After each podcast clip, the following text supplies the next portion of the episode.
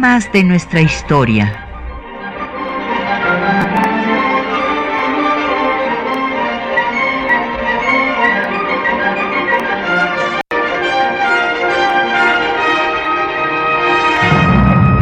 Un espacio que difunde el conocimiento del pasado para comprender nuestro presente.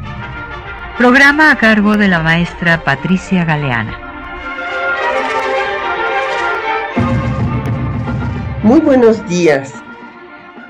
Pues eh, resulta que un 19 de enero de 1927 murió Carlota de Bélgica en el castillo de Bouchou, si lo pronunciamos en francés, o Buhaut, si lo pronunciamos en flamenco. Eh, castillo ubicado en Bélgica, donde eh, la recluyó su hermano y pues eh, vivió ahí muchos años recluida, puesto que muere a los 86 años. Y pues fue eh, recluida justo cuando cae el imperio y ella pues empieza a tener pues este delirio de persecución ante eh, pues la negativa de Napoleón III para mantener eh, a los ejércitos franceses sosteniendo a Maximiliano en México. Entonces vamos a dedicar el programa a esta eh, mujer que fue pues regenta del el imperio. Ella gobernó, eh, fue la primera mujer en México que tuvo acciones de gobierno directas en el siglo XIX y eh, pues se tiene además una serie de acciones que eh, vale la pena destacar eh, por su liberalismo que hizo que el propio Maximiliano declarara que si él era liberal, Carlota era roja, refiriéndose al radicalismo que, de la emperatriz.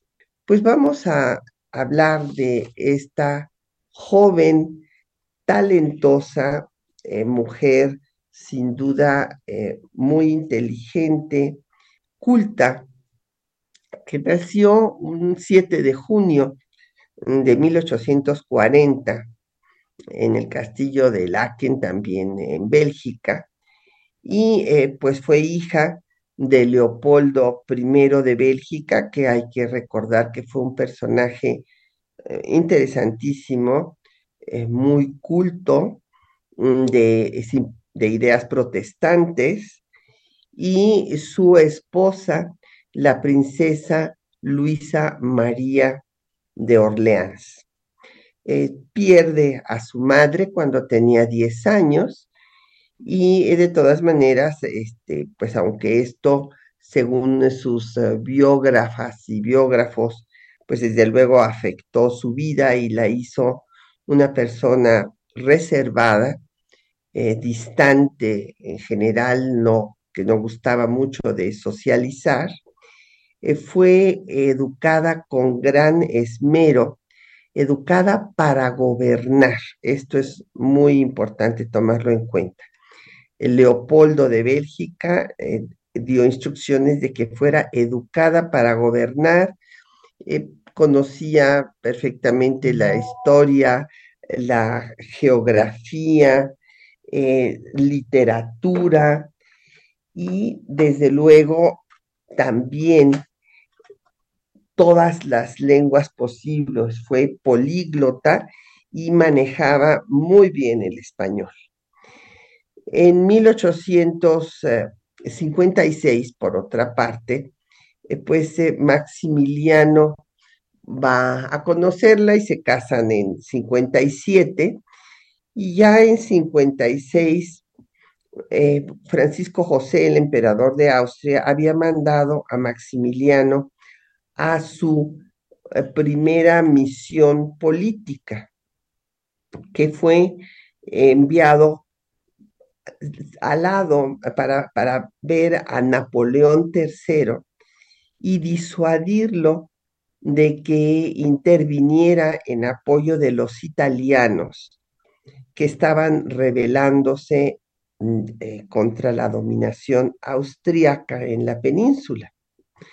Eh, es muy interesante mencionar que en las primeras cartas Maximiliano habla de que Napoleón parece un bufón de circo, porque claro, él era un Habsburgo y ve a Napoleón III como un advenedizo, pero después este bufón de circo lo convence, lo envuelve y, y lo convence de que no va a intervenir en Italia.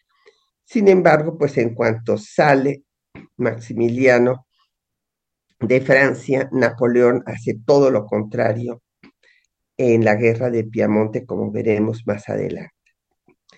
Y se casan, como decía yo, en 57, perdón, cuando eh, Carlota tiene 17 años y Maximiliano 25, y eh, van a recibir eh, la misión. Maximiliano será nombrado por Francisco José para ir a gobernar eh, las provincias lombardo-venecianas. Sin embargo, ahí va a enfrentarse a la rigidez eh, de los militares austriacos que no estuvieron de acuerdo con la política liberal conciliadora de Maximiliano. Por lo cual, pues cuando eh, este, la guerra de Piamonte, pues se inclina a favor de los italianos con la intervención de Francia y en contra de los austriacos, pues eh, Maximiliano es relevado de su cargo y es, eh, eh, se va mm, literalmente a la banca, a Miramar, este castillo que él mismo construye frente al Adriático. hay que tener en cuenta que en ese año de 59, cuando termina la, la guerra del Piamonte y cuando él se encuentra pues sin ninguna función en el Adriático, ya en ese mismo año Gutiérrez de Estrada va a pactar la intervención en México con Napoleón III. Y en octubre de ese año, de 59, el mexicano que vivía en París, amigo de Ocampo, Andrés Oceguera, eh, escribió que sería un Habsburgo y no un Borbón quien viniera a gobernar México.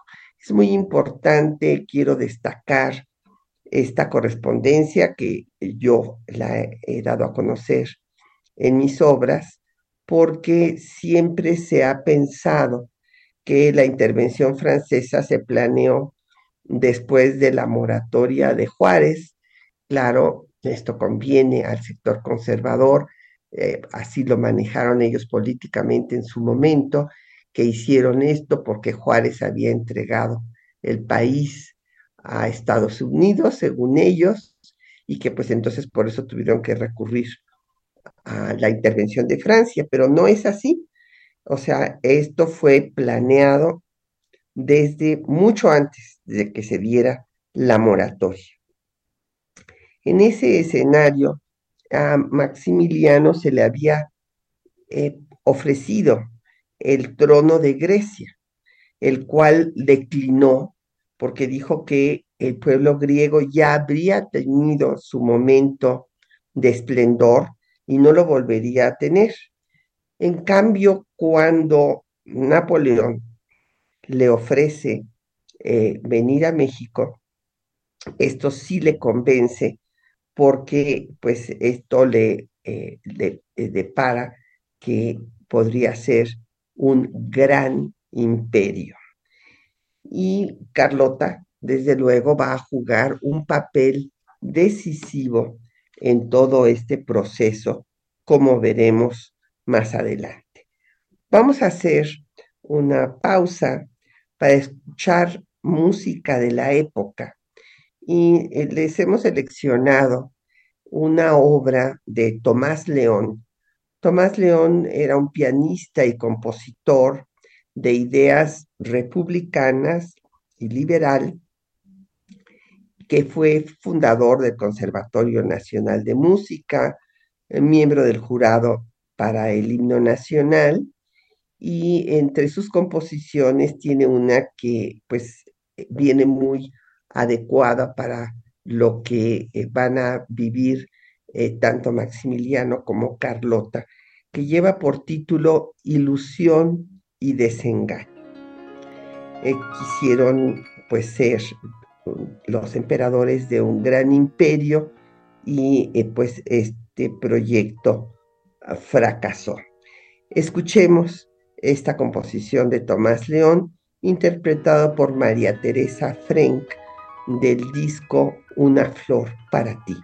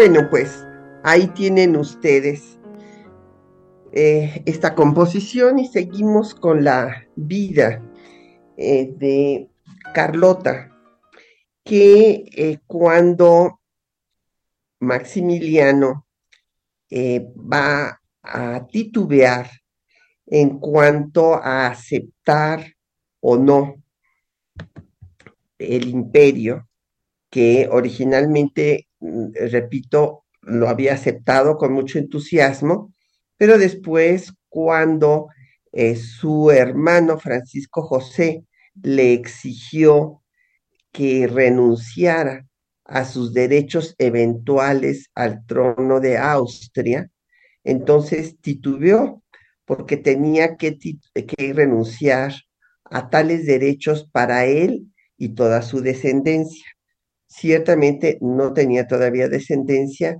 y no la tuvo porque eh, no tuvieron hijos, Maximiliano y Carlota. Eh, pero eh, ante este titubeo, desde luego recibió cartas de Napoleón diciéndole que cumpliera sus compromisos y la que más lo presionó fue Carlota, porque Carlota no quería pasarse el resto de su vida en Miramar viendo al Adriático, sino que quería gobernar. Entonces, eh, eh, bueno, pues finalmente acepta esta, eh, pues este reto de convertirse en lo que, pues algunos de sus biógrafos han dicho que, pues quería ser el nuevo Quetzalcoatl que viniera a salvar a México y como él tenía estas ideas del socialista utópico Leopoldo von Stein, de que los buenos gobernantes deben de estar por encima de todos los partidos y no ser de ninguno en particular, sino gobernar para todos. Pues entonces, aunque los conservadores fueron los que le ofrecieron el trono, eh, con, eh, desde luego, designado por el propio Napoleón I, y sostenido por el ejército francés, él se propuso pues eh, atraer a los liberales. Cabe destacar que en los tratados de Miramar, pues va justamente a comprometerse, por una parte, a que va a pagar todo lo que invierta Francia en eh, la intervención, pero en, el acuerdo secreto se compromete a seguir una política liberal con la cual estaba totalmente de acuerdo. Aquí quiero decirles que eh, la forma de seguir la importancia política que tuvo Carlota es a través de su correspondencia, tanto eh, la correspondencia con Maximiliano como la correspondencia que tuvo con la emperatriz francesa Eugenia de Montijo, eh, esposa de Napoleón. Y esta correspondencia está en los archivos de Viena. Y el historiador José C. Eh, mandó a traducir toda esta correspondencia al español. Y bueno, pues tengo la fortuna de haber heredado eh, pues eh, la traducción de toda esta correspondencia, que cabe destacar que tengo que publicar en algún momento completa, porque pues solamente la he publicado parcialmente. Y ahí hay una carta donde eh, Carlota le refiere a Eugenia que eh, el gobierno de Juárez ha sido un sistema civilizador, así le llama, pero que ha tenido el defecto de seguir el modelo de Estados Unidos, mientras que pues eh, no debió haber tomado el modelo que para ella es superior, que es el de Francia. Eh, sin embargo, desde ahí ya marca esta idea de que el gobierno que van a encabezar será un gobierno liberal. Antes de venir a México, cuando salen de Miramar, pasan a Roma a ver al Papa Pío IX. Eh, cabe destacar que se ha manejado mucho que eh, Maximiliano y Carlota vinieron engañados a México por los conservadores, pero esto no es exacto.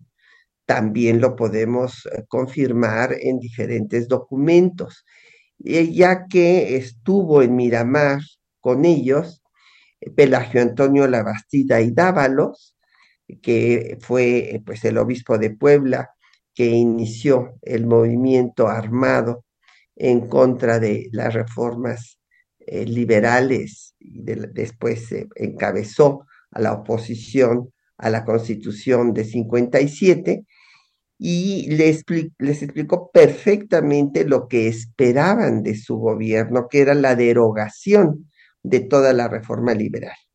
También estuvo José de Jesús Terán, el representante del gobierno juarista en Europa, y él eh, les dijo que le dijo a Maximiliano, desde luego, y, y de todo participaba Carlota, que no viniera porque eh, había una república eh, constitucionalmente establecida y que lo estaban eh, trayendo con actas falsas. Ahí sí hubo un engaño.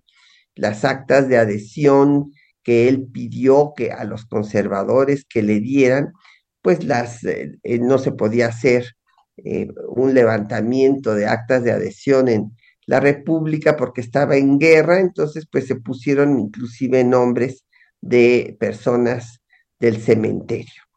Entonces, eh, ante este escenario, Maximiliano sabía lo que venía, pero consideraba que podía conciliar a los dos grupos antagónicos. Y por eso es que decidió pasar a ver a Pío IX, a pesar de que Napoleón III le dijo que no fuera porque lo iba a querer comprometer con una política contraria a la liberal que habían pactado.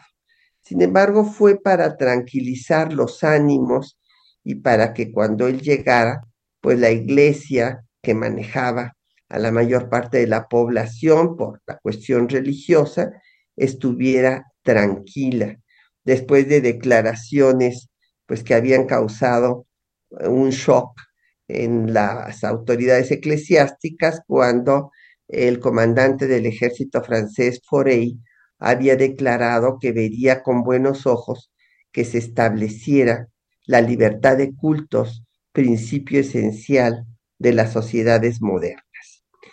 Después de que ahí, pues desde luego Pío IX, si en efecto les recordó que debían obediencia al Santo Padre, etcétera, etcétera, eh, llegan a Veracruz el 28 de mayo de 1864.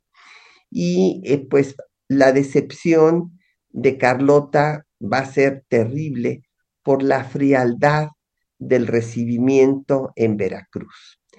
Sin embargo, las cosas pues mejoraron desde luego en Puebla, donde hubo una recepción muy cálida, y en México, en la Ciudad de México, pues fue la apoteosis, porque ahí pues la población se eh, salió a las calles, estaban eh, fascinados, veían como un cuento de hadas que llegaran dos jóvenes príncipes europeos a gobernar.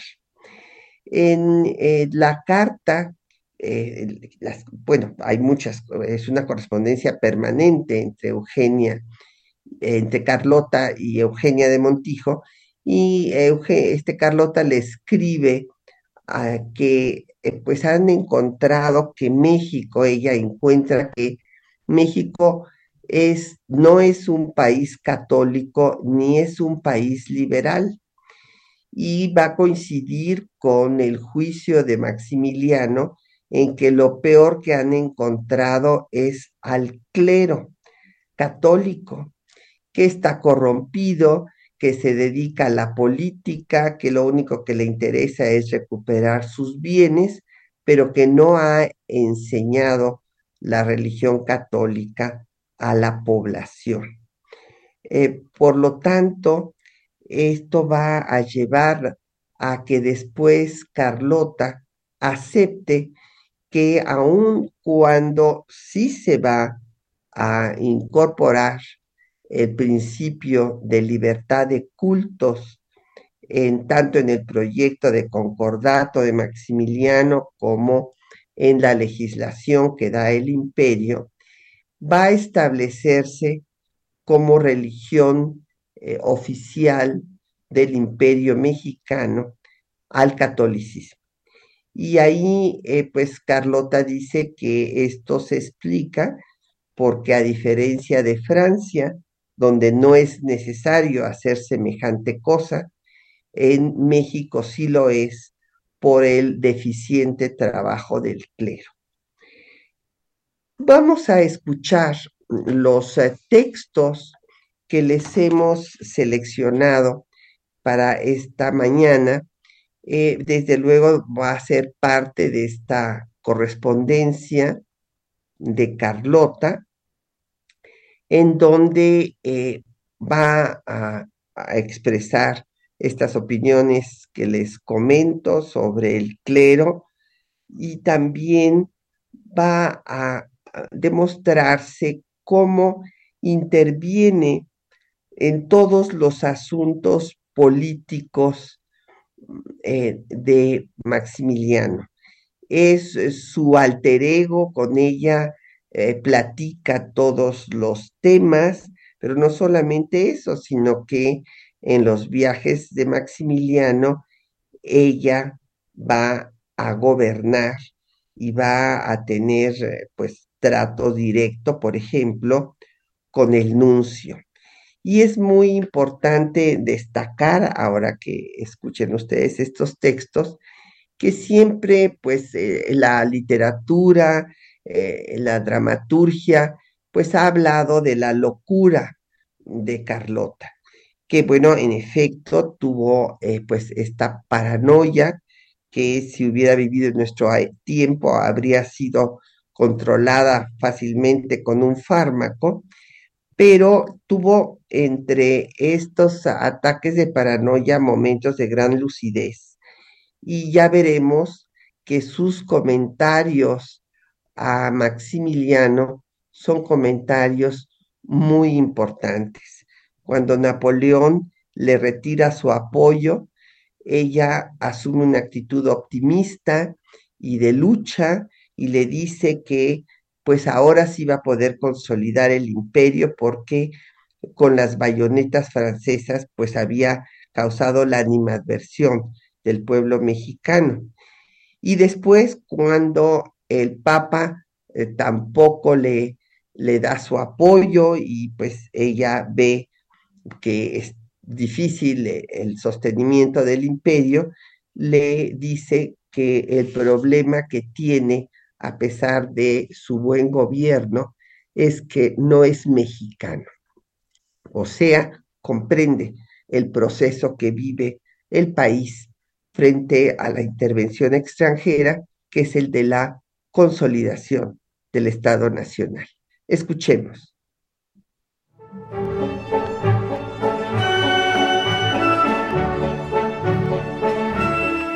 Carlota de Bélgica ha destacado en la historiografía sobre el Segundo Imperio Mexicano, no solo por haber sido la regenta del imperio, sino por su personalidad y carácter. Fue la gran asesora de Maximiliano en la toma de decisiones políticas. Ambos eran liberales. El propio archiduque declaró que si él era liberal, Carlota era roja. El 18 de junio de 1864, Carlota escribió a la emperatriz francesa Eugenia de Montijo su impresión de los dirigentes de la Iglesia mexicana. Los sacerdotes no enseñan ni el catecismo en las escuelas, solo les importan sus bienes que les habían quitado, indiferentes respecto a la instrucción y moral de sus diocesanos.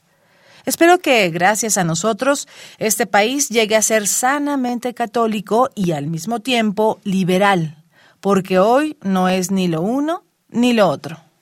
Entre sus acciones políticas destacan su participación en el proyecto de constitución, su negociación con el nuncio, su viaje a Yucatán y su partida a Europa para convencer a Napoleón de no abandonar al imperio y al Papa Pío IX de dar su apoyo a Maximiliano. En diciembre de 1864 envió el proyecto de concordato de Maximiliano a la emperatriz francesa. En nueve puntos, incluía el establecimiento del regio patronato, al que consideraba un derecho, igual que lo había considerado la República. Coincidía con las leyes de reforma en cuanto al establecimiento de la libertad de cultos, si bien la religión oficial del imperio era la católica. Se suprimió el fuero eclesiástico, ratificando la nacionalización de los bienes de la Iglesia, el registro civil y la secularización de cementerios. En su comunicación, Carlota externó su opinión en los siguientes términos. A mí me parece estar perfectamente redactado, pues a primera vista parece inofensivo, y sin embargo es muy liberal. Carlota se jactó de que la reforma del imperio iba a llegar más lejos que la de Juárez. Ese mismo mes llegó a México el enviado del Papa, Monseñor Francisco Melia. Su misión era arreglar los asuntos pendientes de la Iglesia y formalizar las relaciones con el gobierno imperial. Maximiliano presentó al nuncio su proyecto de concordato, quien lo rechazó y exigió la derogación total de la legislación liberal. En comunicación con Eugenia de Montijo, Carlota refiere lo siguiente. Al día siguiente de la víspera de Navidad, hago venir al nuncio, de acuerdo con los deseos del emperador. Puedo decir a vuestra Majestad que nada me ha podido dar una idea más exacta del infierno que esa conversación, pues el infierno no es otra cosa más que un callejón sin salida. Le hice todas las representaciones que es posible hacer y en todos los tonos, pues las circunstancias me parecían entrañar serias complicaciones, quizá hasta una ruptura con la Santa Sede. Pero nada sirvió. Él sacudía mis argumentos como quien sacude el polvo. Parecía complacerse con el vacío que creaba alrededor. Ante la posición terminante del representante del pontificado, Carlota señaló que Melia creía vivir en tiempos de Felipe II y que le dieron ganas de tirar al nuncio por la ventana. Carlota consideró que el proyecto de gobierno de Maximiliano era magnífico. Sin embargo, como refirió en una de sus últimas comunicaciones, su único obstáculo era no ser mexicano.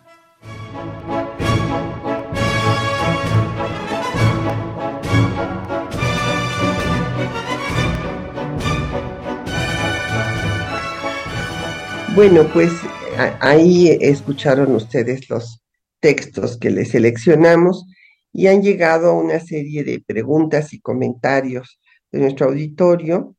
Eh, Citlali Leiva me pregunta que si he escrito algo específico sobre Carlota. Sí, justamente Citlali, en este libro de las relaciones Estado-Iglesia del Instituto de Investigaciones Históricas de la UNAM y siglo XXI, en esta última edición incorporo un artículo que fue publicado originalmente en la Universidad de Erlingen en Alemania, que le titulé Carlota es roja, eh, precisamente pues haciendo alusión a este, eh, pues, esta afirmación del propio Maximiliano. Eh, don Jorge Morán nos pregunta que si la enfermedad de Carlota fue natural o fue pues inducida, pues no, don Jorge, no hay ninguna prueba de que haya sido eh, envenenada ni nada por el estilo, pues sí fue por eh, seguramente la, todas las presiones terribles que, que vivió, eh, pues que ante su fracaso por no lograr disuadir a Napoleón III de que se llevara el ejército. Pero Napoleón III estaba absolutamente decidido porque ya tenía cinco años de estar eh, invirtiendo eh, pues hombres y recursos para acabar con la resistencia republicana sin poder hacerlo.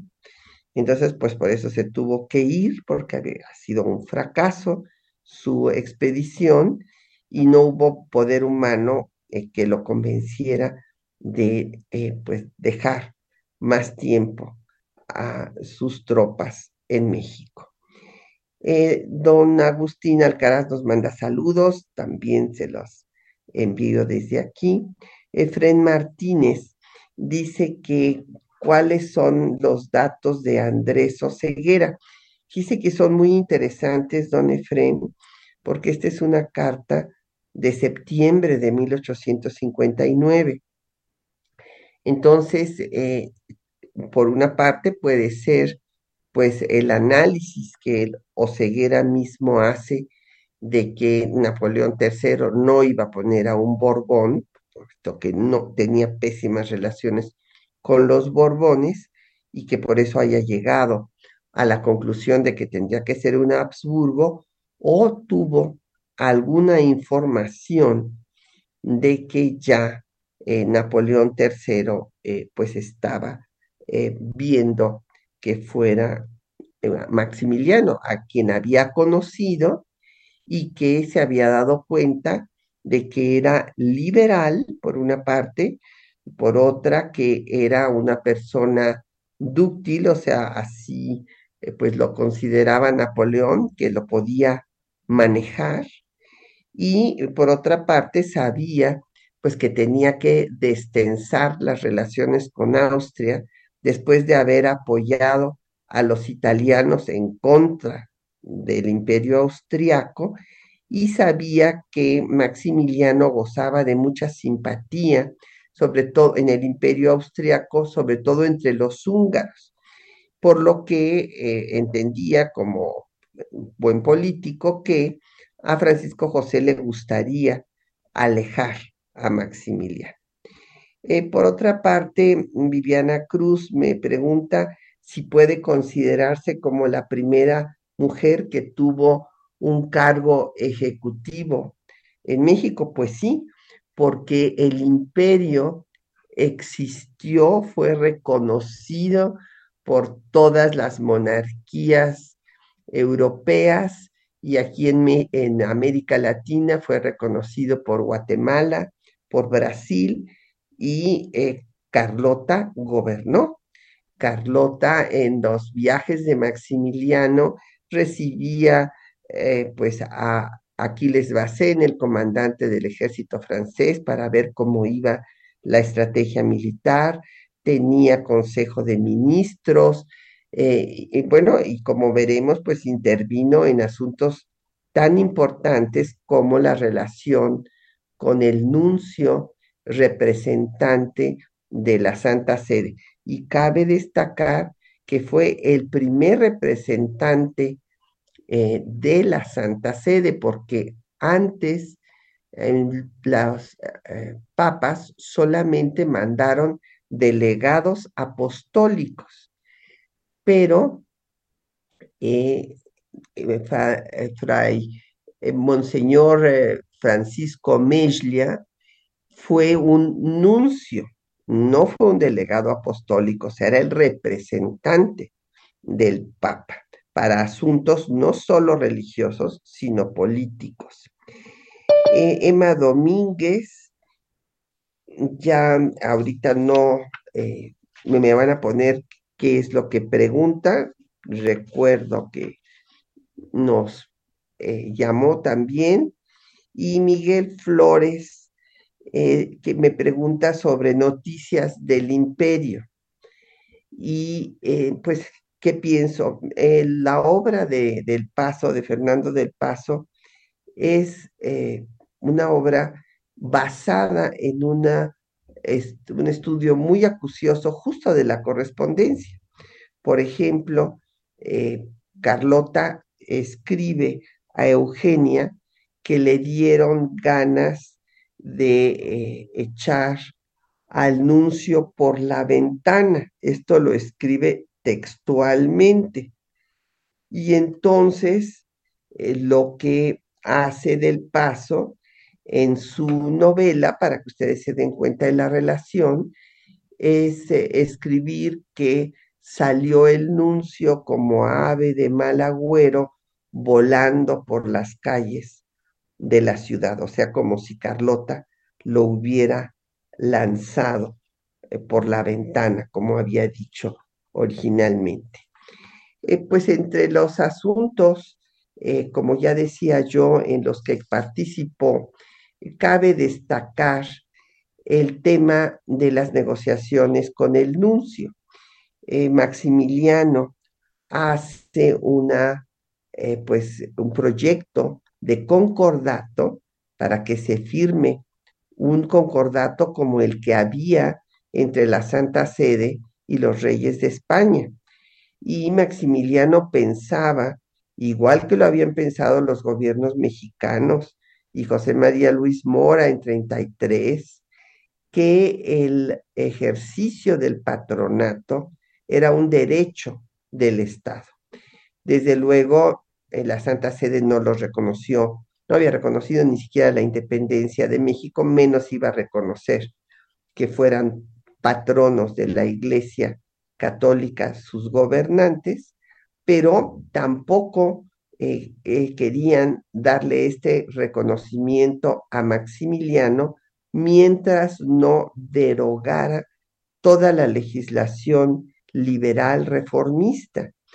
Pero pues eh, Maximiliano quería establecer la libertad de cultos, cosa a la que se oponía terminantemente la iglesia, quería quitarles fueros, ratificar la nacionalización de los bienes de la iglesia, establecer el registro civil, secularización del cementerio, todo esto. Entonces se dio esta gran disputa y tan Maximiliano reconocía eh, la inteligencia y capacidad de Carlota que le pidió que tratara de convencer al nuncio y pues es cuando vemos esta situación de desesperación de Carlota que dice que pues eh, eh, nada le dio una idea más exacta de lo que era el infierno que tratar con el nuncio. Vamos a hacer otra pausa musical para escuchar eh, pues una eh, canción que pues todo nuestro público conoce eh, del cancionero de la intervención francesa, Adiós Mamá Carlota, que es una canción que tiene la letra compuesta por Vicente Riva Palacio, es una parodia eh, y pues está interpretada por Amparo Ochoa del cancionero de la intervención francesa. Escuchemos.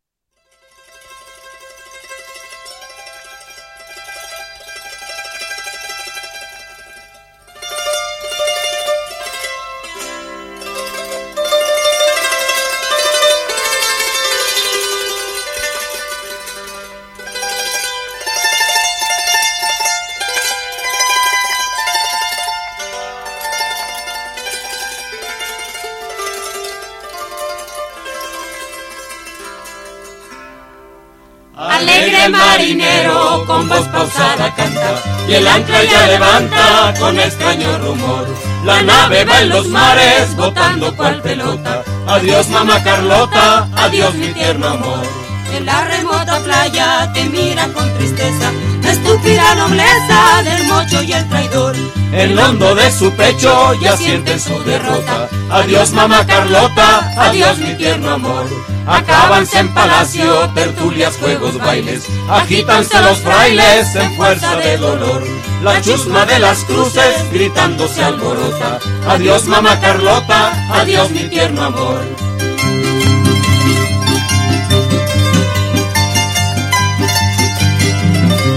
Murmuran sordamente los tristes chambelanes, lloran los capellanes y las damas de honor. El triste Chucho hermosa canta con lira rota. Adiós mamá Carlota, adiós mi tierno amor. En tanto los chinacos ya cantan la victoria, guardando tu memoria sin miedo ni rencor. Dicen mientras el viento tu embarcación. Bueno, pues ahí escucharon ustedes esta parodia. Y bueno, eh, como ustedes eh, recordarán, pues eh, Maximiliano ante este, la cerrazón del nuncio, eh, pues da la carta escudero donde se ratifican eh, todas las leyes de reforma de Juárez. Y bueno, esto hace que la Iglesia Católica que eh, le había dicho, y así hay en una carta a Carlota, bueno, en la carta de Carlota a Eugenia, Carlota lo refiere, que el nuncio le dice que quienes hicieron posible el imperio fue la iglesia directamente. Y Carlota le dice que no es así, que el que ha hecho el imperio es Maximiliano. Y, en fin, entonces, evidentemente, eh, la eh, iglesia se retrae y causa pues eh, una eh, conmoción porque pues la propia iglesia había presentado primero al ejército francés como el salvador de la religión católica y después obviamente al imperio de Maximiliano como su defensor, eh, satanizando a Juárez y diciendo que Juárez quería acabar con el catolicismo, cosa que no era cierta. Pero ante esta desaveniencia, primero entre el ejército francés y las autoridades eclesiásticas y después entre Maximiliano y las autoridades eclesiásticas, pues eh, las personas empiezan a alejarse de eh, el imperio, a rechazar a la intervención extranjera y a apoyar a los republicanos. Y eh, quiero decir que hay otras participaciones muy importantes de Carlota, como es el caso del proyecto de constitución que se encuentra en los archivos de Viena de puño y letra de la emperatriz. Y menciono esto porque eh, Maximiliano y Carlota hicieron un proyecto de constitución y quería Maximiliano convocar a un congreso para que se discutiera este proyecto de constitución y en su caso se aprobara. Sin embargo, cuando se enteró Napoleón de semejante cosa, le dijo que no era momento de estar convocando congresos, sino de acabar con los republicanos y lo que había que establecer era una dictadura liberal.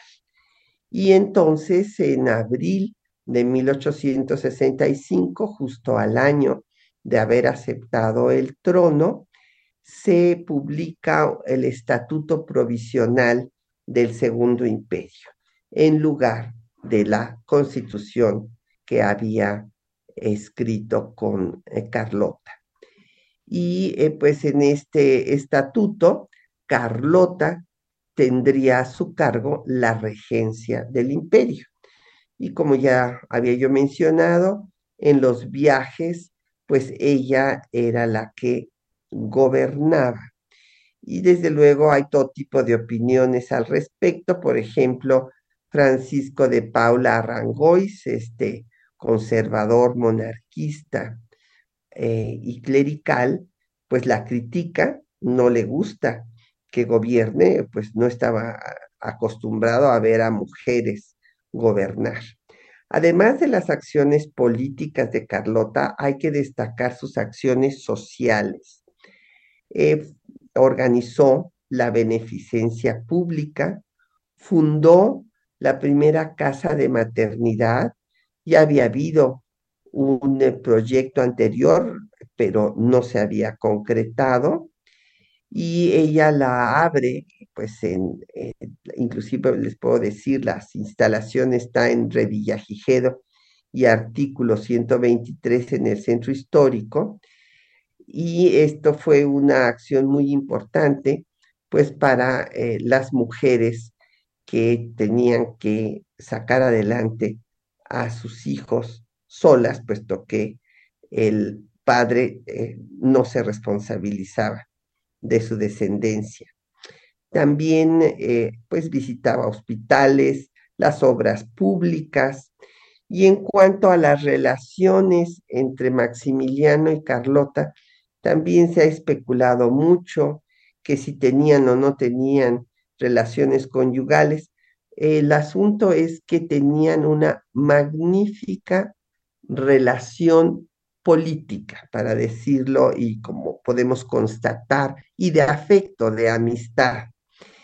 También sabemos que por José Luis Blasio, que fue su secretario particular, que Maximiliano tenía relaciones con otras eh, señoras de eh, pues la élite eh, mexicana. no tuvieron descendencia, que era la pregunta que nos había hecho Emma Domínguez. Y en cuanto a otro aspecto social y político muy importante en el que participó también Carlota, hay que destacar el indigenismo de ambos. Eh, Leopoldo de Bélgica le había escrito a, Maximiliano que los verdaderos dueños de México eran los indios y que era para ellos, para los que había que gobernar. Entonces eh, Maximiliano veía de diferente forma a los indígenas porque eh, todos los eh, liberales a partir de Hidalgo lo que trataron fue de integrar a la nación y de borrar las diferencias raciales. Pero eh, Maximiliano consideraba que necesitaban unas condiciones especiales y una atención para salir de la marginación. Entonces, eh, Maximiliano fue el primero en dar decretos en eh, lenguas originarias y también en formar una eh, organización que llamó la Comisión para las Clases Menesterosas para que estudiara la forma de mejorar su condición. Entonces se suprimió el peonaje, los castigos corporales, eh, pues se ordenó que se limitara el trabajo, que no hubiera, que hubiera un pago en salario. Y en este sentido, Carlota es una crítica de la élite mexicana. En sus cartas a eh, Eugenia le dice que eh, pues la élite mexicana no hace nada, que los indios son los únicos que trabajan y que sostienen al Estado. También en otra carta se expresa muy mal de las mujeres de la clase alta mexicana, que dice que eran muy ignorantes, puesto que cuando les preguntaba cualquier cosa, no tenían la menor idea, no sabían nada. Pues no, claro, porque solamente se les educaba en, las cuestiones religiosas. Así pues, la última acción de Carlota, como ya mencionamos, fue que cuando Napoleón decidió retirar sus tropas, pues Carlota eh, no dejó que Maximiliano abdicara porque eh, le escribió una carta muy importante en donde eh, le dice que, que no, que lo, la, va a ir ella directamente a ver a Napoleón y al Papa. Es cuando ella sale a, a ver a Napoleón y al Papa que Vicente Riva Palacio hace el poema satírico que acabamos de escuchar. Y allá, eh, pues Carlota pide a Napoleón que no retire al ejército, que les dé dos años para el pago de la deuda, porque pues ya habían invertido mucho y no recibían nada, pero este no acepta.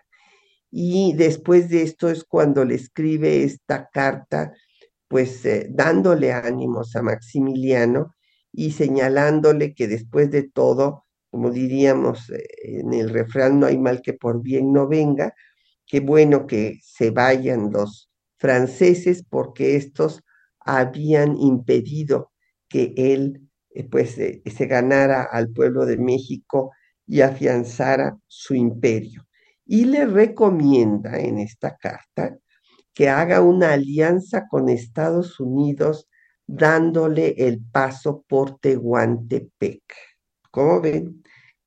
Para que eh, eh, una muestra de lo interiorizada que estaba Carlota de los temas políticos, geopolíticos y geoestratégicos.